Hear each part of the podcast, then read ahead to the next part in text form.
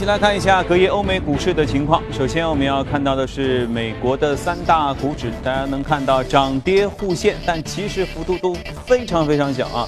呃，道指是下跌百分之零点零四，两万一千六百二十九点七二点；纳斯达克则继续上涨零点零三，六千三百一十四点四三；标普指数微微下跌百分之零点零一，两千四百五十九点一四点。这些指数其实都处于相当高的高位。我们来连线一下驻纽约记者葛万，请他了介绍一下他了解到的情况。你好，葛万。早上，主持人，本周美股财报进入一个密集的公布期，在这个礼拜呢，将会有包括了高盛、美国银行、微软和高通等呢先后公布财报，而市场目前预测呢，标普五百企业二季度的盈利有望。上涨百分之六点二，那么在一季度的时候呢，标普五百企业的盈利实现了大约是百分之十五的上扬。企业财报方面，BlackRock 在今天盘前的时候公布财报显示，调整后每股盈利是五点二四美元，比预期低出了十六美分，营收同样也是不及此前市场预期，股价在盘中的时候呢，承压下挫百分之三点二。那么该公司的 CEO Larry Fink 也表示说呢。目前确实市场上依然有庞大的资金仍然是在作弊上关当中，并没有进入到经济当中去。另外一家公司呢，则是 Blue Apron。那么在股价是跌破发行价之后呢，又是再度的传来噩耗。亚马逊有可能会进入到餐食计划市场的消息，令 Blue Apron 的股价呢在隔夜是呈现一个大幅的下挫，股价跌幅超过百分之十。那么在过去的五个交易日呢，Blue Apron 的跌幅呢也是累计接近百分之十。另一家公司则是万达，那么万达旗下的 AMC 在隔夜的时候呢，股价也是遭遇了重挫。主持人，嗯。好，谢谢各位啊。接着我们来看一下欧洲三大股指的情况。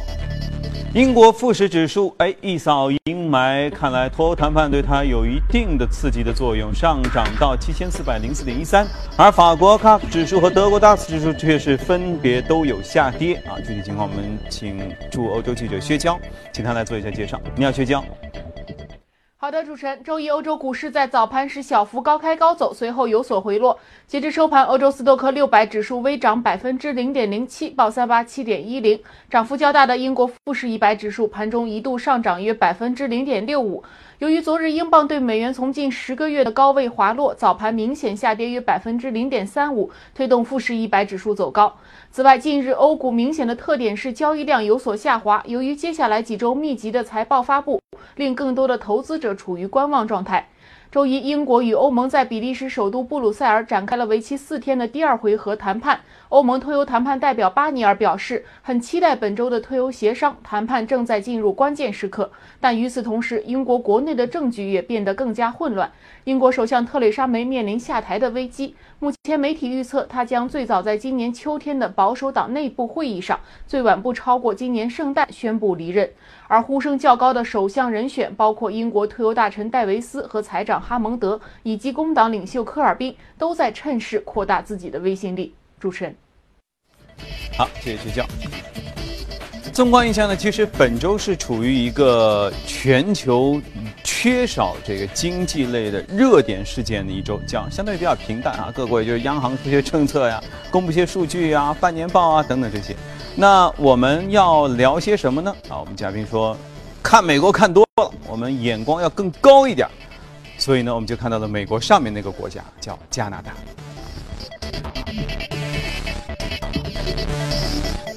好，今天来到节目当中是钜派集团首席策略官许哥，你好，许哥，你好，好，我们眼光放高一点啊，看到加拿大就对，经常讲美国其实就翻来翻去就是升息啊，然后经济数据啊等等，所以我们来看看加拿大。呃，其实加拿大可可能一般的人觉得比较远，但事实上现在离我们是越来越近了。我不知道您知道吗？在我们有一个电商叫京东，京东上面有一个叫生鲜馆，生鲜馆的第一个国家入驻到京东的线上生鲜馆的就是。嗯，加拿大，嗯，他卖卖鱼吗？卖那个牛肉、羊肉、农产品，然后还有这个海鲜，海鲜。他在六幺八的那个京东购物节卖了四百五十万只北极虾，北极虾，同比增长百分之三百六十。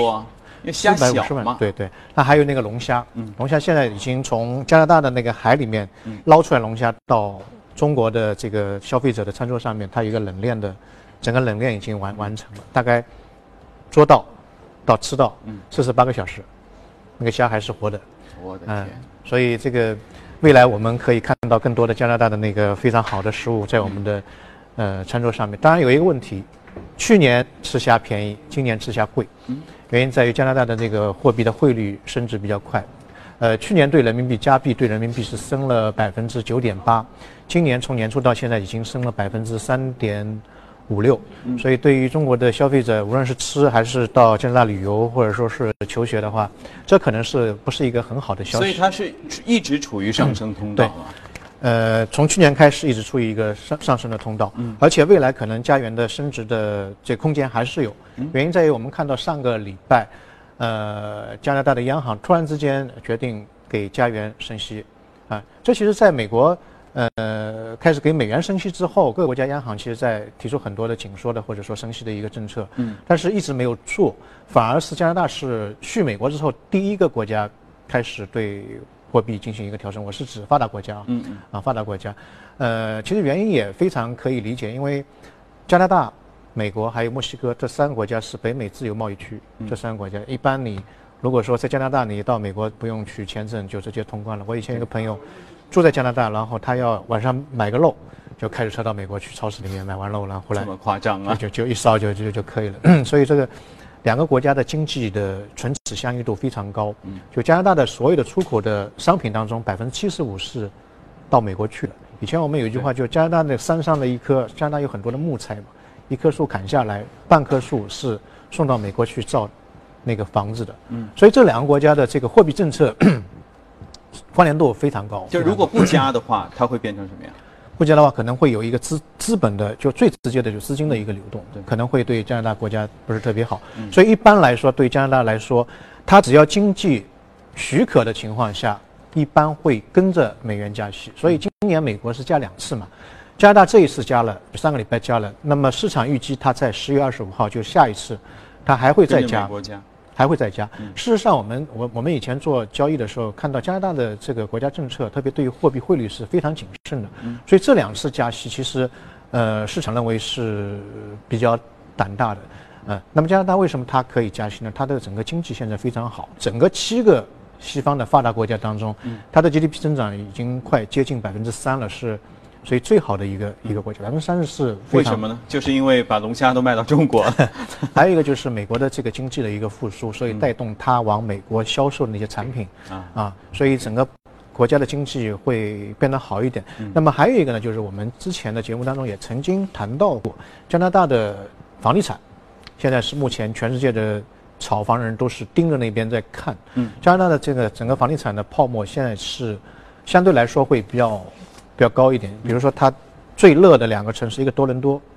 呃，还有一个温哥华啊、如果去过加拿大的人都知道，这两个这两个城市的房价的水平其实已经在短期内涨得非常高了，现在价格可能跟零九年比起来已经翻了翻了一倍了。那我看过一个数据，把加拿大的房地产的价格平均价格跟美国做了一个比较，呃，有一组数据，加拿大平均一套房大概是七十五万加币，七十五万加币什么概念呢？大概五十六万多一点的美金，嗯，呃，折合人民币是三百八十万，其实也不是特别贵哈。嗯，多大的？呃，多大他倒没有说，可能是一百左右，就平均的一个水平。但同样的一套房，在美国的话是三十六万，三十六万美元，三十六万美元。所以从这个角度上来看，加拿大现在房地产的价格是美国高出美国的价格的五十一点八。嗯，哦，这这是高很多。而且去年同期的时候只有高出百分之三十六，所以这一年发展下来，加拿大房地产的价格其实是攀升的比较厉害的。那有人说，呃，可能这个地方好，或者说地皮少，或者人口多。事实上，加拿大的整个整个人口只有三千万，对，三千万。加拿大整个人口才三千万，大概还不到上海的总人口吧？对，跟上海总人口差差不多啊。但是加拿大同时它的土地的拥有量或者面积比美国要更加大。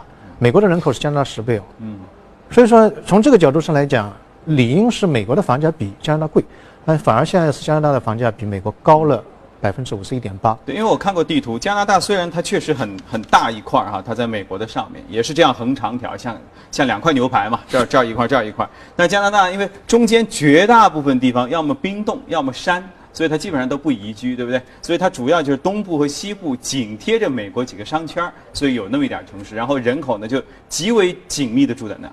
对吧？您您讲的这个非常好，有的炒房的人就是认为这是一个非常好的理由。你尽管是很大，但是能够住的地方少啊。很少，所以寸土必争。但啊其实还有一个是你刚才说的，就是说，实际上就是爱买房的中国人爱扎堆儿，不是说这么大一块地方，我拿个大图钉钉在哪儿就是哪儿，对不对？他是问中国人在哪儿，所以我去哪儿。唐人街在哪儿啊然后就那边就会很贵对不对像温哥华很多地方都 都讲中文了，现在。嗯 呃，所以我们去看呃，目前加拿大的这个问题，包括那个 IMF 对它的升息的这种态度是负面的，那么你这个升息会问题很大。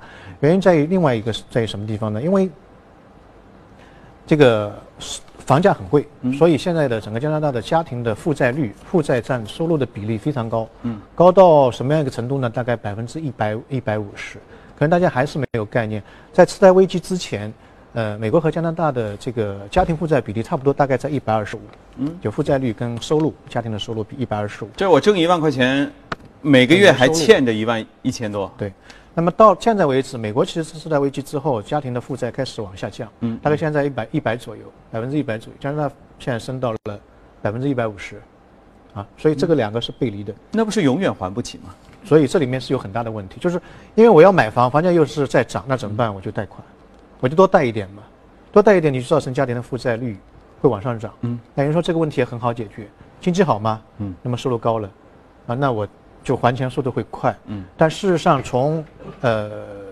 就是工工资的一个增长水平来看，加拿大工资水平比较低。美国我们看之前的经济数据，包括也有人说美国现在呃经济增长还是不错，原因就在于薪资的增长率还是比较高，所以未来通胀会涨。美国现在的这个薪资增长率，上一次的数据是呃增长同比增长百分之二点二点五。二点五市场已经认为是比较低了，最好是二点八或者三左右。嗯，但是加拿大的话，现在只有一点五，所以说你的薪资增长远远是低于美国的一个薪资增长，负债率又是很高，房价又是远远超过美国的平均的房价。嗯所以这里面你看背离的东西很多，啊，所以一方面房价很贵，第二个负债很高，第三个收入又少，这里面就有会有很大的问题。所以呃，大家都很担心。另外一个从目前的加拿大的整个楼市来看，它的房价已经有点涨不上去了。因为我们去看一个国家或者一个地区的房价水平，主要看它的分门别类的那些房子哪些买的最好，嗯，或者说它的涨幅最大。嗯，加拿大现在从前一个月的数据来看，卖的最好的是公寓房，啊、就是一一小套一小套的很很很很小的那种，叠在一块儿。对，便宜嘛。嗯。啊，那么其次，那公寓房大概同比增长百分之十六点六价格，然后如果说是联排，就是那种联排别墅一样的、嗯。house 一样的，啊，大概涨了百分之八点七，同比增长百分之八点八点七，就已经、已经差了差了一半。涨得最差的就是独栋，嗯，独栋的那个 house，因为这个体量大，然后价格高，嗯。所以当这个市场可能有一点悲观情绪的时候，对于那些体量大的那些楼市就会比较警惕，反而会去拿钱去买一些，呃，单价比较低的，嗯，比较容易脱手的，对流动性比较高的还能出租。哎，所以这个是一个很很很很大的问题。那么另外一个，从次贷危机之后，我们可以看到，次贷危机之后，加拿大房地产的价格其实没有太大的调整，美国的房地产价格跌跌得非常多。嗯那现在加拿大的平均房价，我们去看到，它现在价格在次贷危机之后稍微有一个调整之后又往上拉，大概现在价格是次贷危机之前高点的百分之八十，嗯又涨了百分之八十。尽管这个当中有很多调控，比如说我们看到去年开始有一个二手房的百分之十五的一个税，对因为实在太热了，嗯，那么政府要去打压，稍微跌了一点又往上拉，所以这个泡沫跟美国比起来相比起来的话，它似乎没有被刺破过，嗯所以这个是一个危机。市场认为可能是会一个比较大的风险，对于投资者来说也是一个警醒。那么，呃，我们回到经济层面上来看，因为加拿大的这个经济主要是靠什么呢？靠石油，它是一个我们叫家园，叫是商品货币，它是靠石油的一个带动。加拿大的那个非常蕴蕴藏量非常大的是一个油砂，一粒粒圆的油砂，嗯。就跟页岩差不多，它一压的话都是油，但是这个油的储量非常非常大。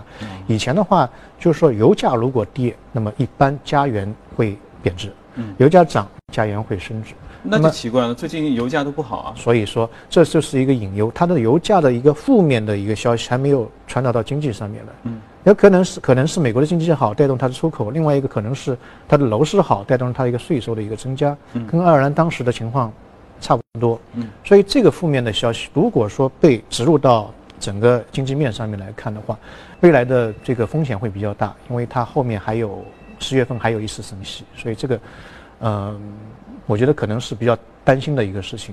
上个礼拜升息之外之之后，我们可以看到，呃，最近的一个新闻当中，就是上个月的加拿大的这个楼市的一个销量已经是六个月当中的一个新低，就出现一个非常大的一个下滑。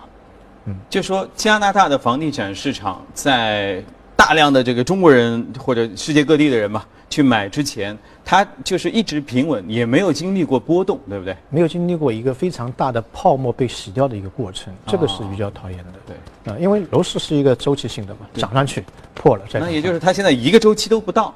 而且是属于一个比较高的。看那个房价的话，就是次贷危机之后稍微跌了一点，然后百分之十五的加税之后稍微跌了一点，然后就一直是往上走的，跟美国美国股票的综合指数差不多的。嗯嗯。所以也就是说，据你的了解，加拿大虽然大家都说哦，这个交易成本增加了，或者怎样怎，对于这个外国人买房子增加了一些限制等等，但依然还是一个香饽饽，依然全世界的人喜欢买房的人们还是愿意去加拿大买房。对。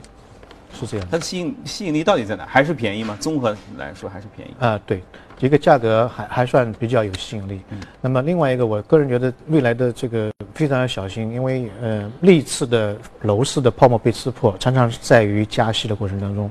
美国次贷危机也是在。呃，零四年到零六年的快速加息过程当中，这个是要小心一点。嗯嗯，OK。所以，如果你现在是一个想要去加拿大投资购房的朋友，正打算要做这件事的朋友的话，可以来好好关注一下这个事情。或者，原本要买一个独栋的，先买一个小的公寓，对，先试试水嘛。好，隔夜美股的具体表现，我们来看一下异动美股榜的情况。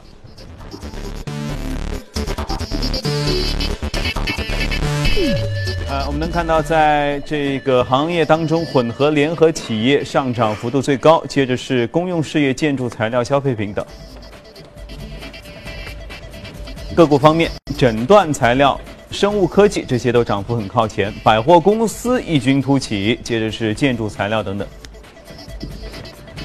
今天我们要说一家货运航运企业，就基本上是一个呃，隔夜的话，我们去看整个。上涨面的话，还是那些生物，嗯，啊，所以生物没什么好讲的。我们讲这一家，这家是一家希腊的海运，就是货柜啊，嗯，这个那就传统航运业巨头，航航运的一家一家公司。嗯，那么这一次呢，它的这个每股盈利水平，呃，有一个比较大幅度的一个上调，之前是认为只有，呃，两毛钱，可能这一次的季报出来是两毛三。那么另外一个呢，这个股票的 P E 值非常低。投行就觉得这个不可思议，它的 P/E 值只有二点一五，二点一五。同类的航运的股票，呃，大概在百在四十九倍左右。所以这个二二点一五到四十九倍，这个有很大的差距。很大。主要就是因为它便宜了。对，太太便宜了，太便宜了。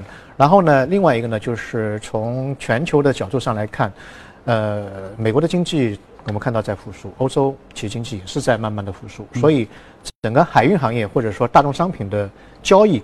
开始在慢慢的复苏。我们经常会谈到一个叫，呃，波罗的海的货运指数。嗯，货运指数上半年是有一些下跌的，货运指数上半年下跌了百分之六左右。下下半年从，呃，七月一号开始已经开始出现了一个上涨，现在大概涨了一，一点二。那么在前两天的话，我们看看到所有的货运的那些板块在慢慢的，感觉上面有一点慢慢的、慢慢的预热。其实我们去分，分类来看的话，全球的商品的价格。嗯，上半年除了石油的价格是出现，就是原就是能源的价格出现比较大的下滑，但另外比如说呃工业的原材料，嗯，铁矿石啊、黑色系啊，或者是那个贵金属，或者是那个牛羊肉，这些这些畜牧业，整个大宗商品的价格还是出现了一个上涨。隔夜的话，我们看到那个铜的价格已经超过了六千美金一吨，啊，也是出现了一个非常大的上涨，嗯，啊，所以这个东西呢可能会带动全球的货运业。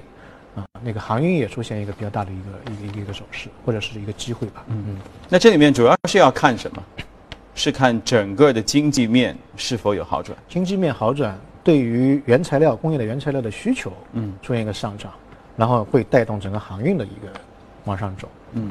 所以就是说，目前不管怎么说，至少航运业经过上半年的下跌之后，总归是处于一个较低水平。再加上这家公司，它的特别之处就是在于价格特别低。航运业其实现在还是在一个低位，嗯，因为我们去看波罗的海的货运指数，在零八年的时候最高位是一千一百啊一万一千八百点，嗯，现在是九百点，嗯。所以说，它现在真的是低到了已经没有办法低的一个水平。嗯，除非就是海上没船了，对不对？海盗都没有，所以 所以它只能往上涨嘛。对，OK，好。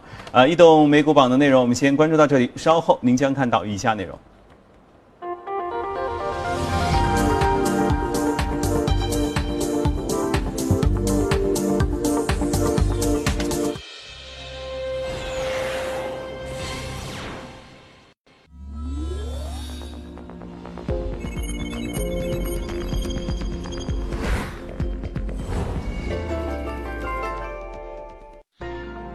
纯享人生由你我带冠名播出。越懂得欣赏，越被人们欣赏；越懂得放下，越收获的更多。从仰视到平视，从精彩到多彩，商业大有可观，商业大有可观，生活小亦精彩，生活小亦精彩。敬请关注每周日晚八点，第一财经，我的纯享人生。纯享人生由你我带冠名播出。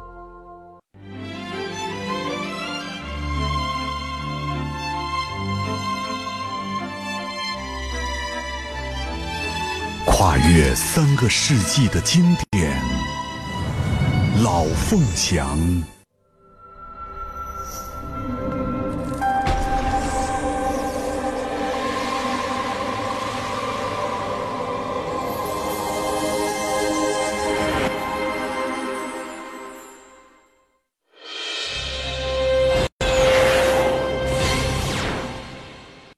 财经早班车来看一下公司方面的信息。首先是苹果，股价呢在周一交易当中还是继续上涨，连续第七个交易日走高了。原因是摩根士丹利认为，对这家科技巨头来说，今年的坏消息可能会成为明年的好消息，并据此上调了苹果的目标股价。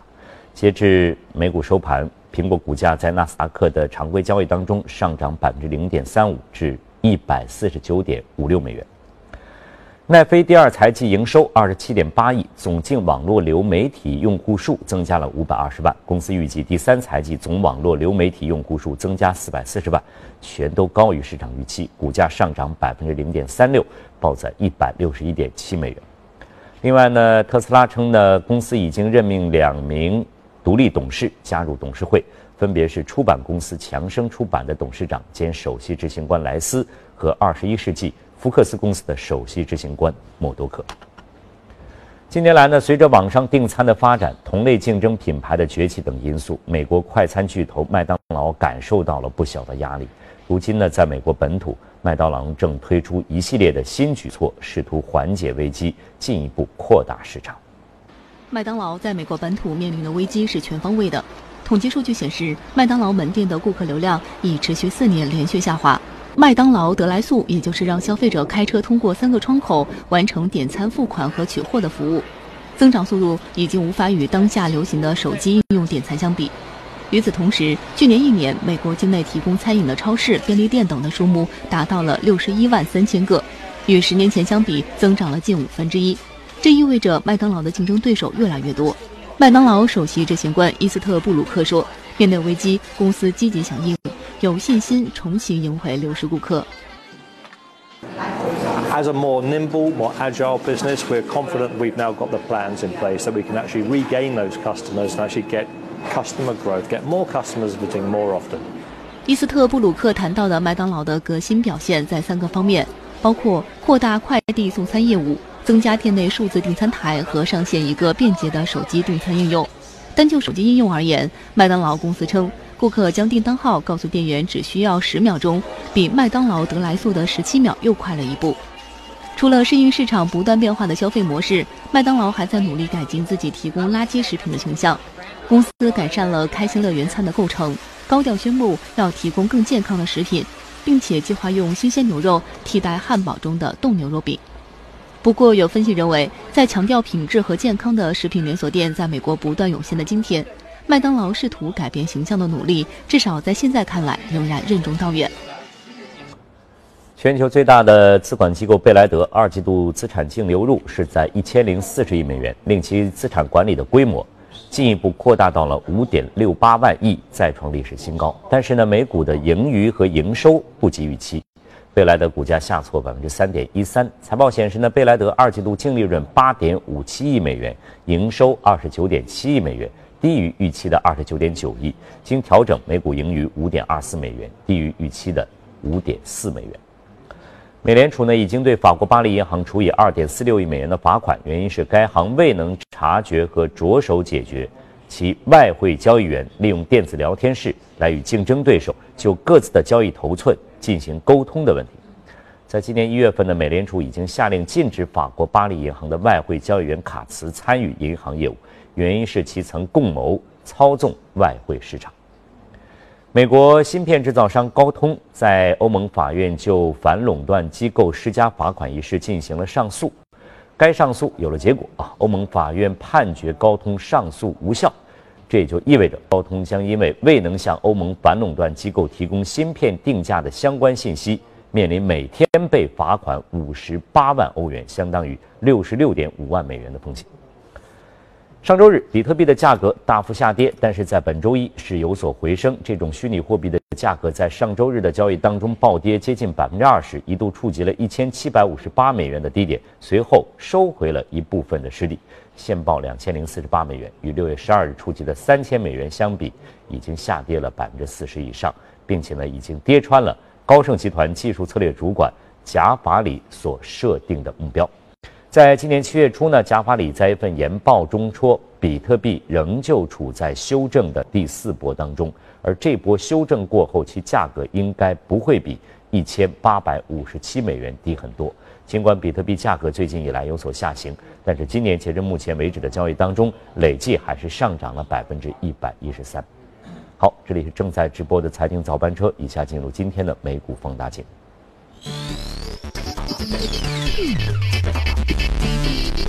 好，美股放大镜今天看到的应该是很多游戏迷们非常熟悉的一家公司——动视暴雪电子竞技类。那个，昨天我们 A 股市场那个，呃，创业板、中小板都跌得非常厉害。最近好像讲那些比较新的概念不是特别受欢迎，最好是讲银行啊，故事的泡沫纷纷被刺破。对对对。那么今天我们还是要不讨不讨巧去讲讲这个，嗯，电子的竞技，嗯啊，电子竞技。那么在讲这个股票之前，我们先呃看一下现在新闻当中有一个比较热门的，就是那个天王周杰伦在深圳嗯开了一家一千七百平方米的呃应该说是网吧，但网网吧其实当然说这个东西已经 out 了，已经落后了，嗯但是事实上门庭若市，对啊门庭若市，它总总共投资两千万，嗯里面可以进行对抗啊有那个包厢十个人的包厢啊组队。我觉得这个其实是给很多明星要投身于实体产业开了一个很好的路，因为以前明星呢一般开什么呢？也就开个饭馆，这了不得开一茶室、开个咖啡厅，但因为这个流水不及饭馆大嘛，所以基本上都是开饭馆的，就你能想到的基本上对不对？那现在呢？你看周杰伦就另辟蹊径，开一个。既可以让明星朋友们不停的来，来成为代言，就就就积攒人气的一个东西，对不对？同时呢，也可以带动消费，而且还可以一桌一桌一桌，就是相对来说翻台率也很高。关键还环保，没有污染。对呀。第二个它很贵，嗯，最贵的是最贵的那个包厢，一个人一个小时是三百块。哦。啊，那那这个是非常大，但是还是门庭若市。嗯。啊，因为电子竞技这个行业已经开始成为目前。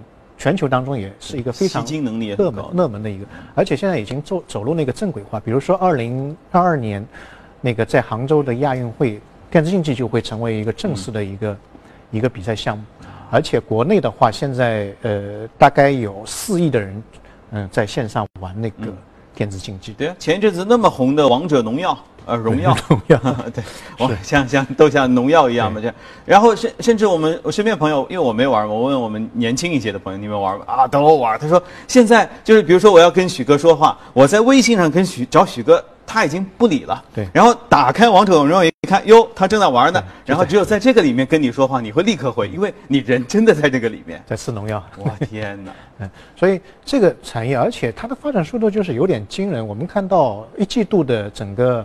呃，就是电子竞技的那个、那个、那个规模增长，它是环比，就是比上去年的四季度环比增长百分之四十二，哦，这是一个非常快的一个增，四十二的这个增速，而且是不是同比是环比？整个市场规模今年一季度达到一百八十三亿的一个一个规模，这是非常非常大的。嗯，所以当然不仅仅是中国，中国可能发展的更快一点。像美国的话，我们看到这只股票就是那个动视暴雪，其实我们经常讲这个这个股票。我记得已经讲过三四次了，对，就看它的市值在迅速的在膨大。我觉得第一次讲好像只有一百多个亿，现在已经四百五十亿。哦，啊，他做的那些游戏，呃，比如说那个魔兽争霸啊、魔兽世界啊等等，都是非常有名，玩游戏的人都知道。今年的股价这么大的一个市值的这个公司，股价增长了百分之七十。啊，股价增长百分之七十，这是一个远远超过我们的那个标普五百或者是上上证的指数，这是一个非常快速的。所以不仅仅是中国，在全球都是一个如此快速的一个一个一个增长。那么电子竞技的话呢，现在其实有一些新的动向，它的动向在于什么地方呢？逐步逐步从一些非常高端的 PC 机，我们要有一些那个非常好的一个硬件，比如说要双核的 CPI，要有那个鼠标，要那个键盘，网速要非常稳定。对，开始逐步走向手机手游化。对，手游，这个这个这个一个变化的话，其实对于呃电子竞技的影响非常大，因为这样的话对于人的限制会少一点。我不我不需要到网吧里面去，我不需要很多人一起去，那我在家里面只要有空闲时间，你的碎片时间。都可以利用起来，所以，呃，之前的王者荣耀会受到很多诟病，也就是在这个方面，它一下子会侵入到你任何的一个时间角落。你只要有手机，只要有一个四 G 的网络，那就就可以。不是说嘛，因为有人到了办公室一看，哟，同事们都很乖哈，都坐在办公室上在默默的在在工作，然后打开王者荣耀一看，哟，所有人都在啊。对对，所以这个是非常，而且王者荣耀它做了一期第一首届的就职业竞竞赛，职业竞赛可以。KPL 结果累计的观看人数达到三点五亿人，哇，三点五亿人。那么之前有一个叫英雄联盟，英雄联盟其实它的那个日活量也是非常高，要达到一个亿。英英雄联盟的话，它呃去年一月份到十一月份，整个营收达到十七亿美元，十七亿美元。所以我们可以看到，像王者荣耀未来一段时间当中，它的整个创造的营收的话，嗯，将将会是非常非常庞大的一个一个局面。那么。另外一个呢，就是说从呃呃那个游戏的竞技的电子竞技的这个角度上来看，未来的发展趋势可能整个程序会比较简单一点点，会呃趋向一个平民化。现在还是比较高深，像那个英雄联盟其实还是比较复杂的，对人的技能要求会比较高一点。未来随着手机手游端的那个发展，可能会就是说它的受众面会越来越大。受众面越来越大，有意味着它它的那个市场规模会出现一个比较大的一个增长。以前我可能是需要很多条件，然后我要很高的智商。那现在其实玩电子竞技不需要太高的智商，嗯，而且像王者账号和有钱就行。对，反正荣耀也就十分钟到二十分钟，它对这个要求不是特别高。对，那未来的整个电子竞技的格局也会分为两种，一一种就是非常高端的，嗯啊，就是你一定要到周杰伦的那个。网吧里面去玩的，要非常快速的一个网速，要好的硬件。那么另外一种就比较低端的，反正叫只要能够分出胜负，其实就是一个电子竞技嘛，是吧？哎，有人喜欢玩围棋，有人喜欢玩五子棋，都可以。所以这个如果说向低端发展的话，我相信未来的整个市场，呃，整个受众面、整个市场规模会变得越来越大。所以，呃，未来一段时间当中，我觉得。特别是一些新兴的行业，像这种电子竞技这一块，还是值得去多加关注的。它不需要太多的技术含量，但是受众面、整个市场规模，嗯，变得会非常的大。但它一直受到诟病，比如说它占用时间、浪费资源，尤其是他这个对青少年的吸引力实在太强。对对对。然后又会出各种防沉迷的什么什么的各种举措。你觉得对于这这个来说，你怎么？这个我觉得，嗯。其实是一个分级制度，你是不是能够建立起来？本身这个游戏是没有太大问题，就好好比我们发明了这个手枪，本身手枪是没什么问题，关键是用的人的问题。你在制度上面怎么样把它分级，让小孩子在玩这个游戏的时候不不至于去沉迷到这个里面去，让大人玩的时候可以放松自己啊，这才是一个最终的解决的一个方式。所以外国是有游戏也有有分级的，电影一样，对，有分级的。嗯，所以像现在小孩子，确实这个王者荣耀对小孩子的影响。会比较大一点，因为那天去吃饭，然后边上那一桌几个小孩子都在玩，然后后来也跟他父母也起了一些争执，就是因为玩这个游戏的问题。嗯。对我个人也是觉得分级制度，如果我们能够及时的经过一些呼唤或者推动哈，把这个东西得呼吁出来，它比那些一刀切的防沉迷或者一刀切的说叫停什么什么东西要来的对更符合规律的多。好，好，热股方面资讯我们先聊到这里，接下来把时间交给李静，来李静。我们一下来关注一下商品市场方面的一些消息啊。截止到十七号收盘，纽交所八月交货的轻质原油期货价格下跌零点五二美元，收在每桶是四十六点零二美元。九月交货的伦敦布伦特原油期货价格下跌了零点四九，收在每桶四十八点四二美元。另外呢，黄金期货市场交投最活跃的八月黄金期价十七号比前一交易日上涨六点二美元。收在每盎司一千二百三十三点七美元。九月交割的白银期货价格上涨了十六点六美分，收在每盎司是十六点零九九美元。那么十月交割的白金期货价格上涨了六点八美元，收在每盎司九百三十点三美元。另外呢，十七号的汇市尾盘，一欧元兑一点一四七八美元，一英镑兑一点三零五四美元，一澳元兑零点七七九七美元。一美元兑换一百一十二点六三日元。美国商品期货委员会最新的数据显示，所谓的杠杆基金上周的美元净空头头寸翻番至七万五千九百七十份合约，这是一四年七月以来的最高水平。而自一三年年中以来，在达到这种看跌程度之后，市场就会解除空头头寸，进入新的美元看涨阶段。彭博美元及其指数的十四周相对强弱指标，自一一年以来首次跌破了三十超卖关口。彭博美元及其指数涨百分之零点一，上周跌去百分之一点三，上周五跌至九月八号以来最低的水平。好，这里是正在直播的财经早班车，以下呢我们将会继续关注其他方面的消息。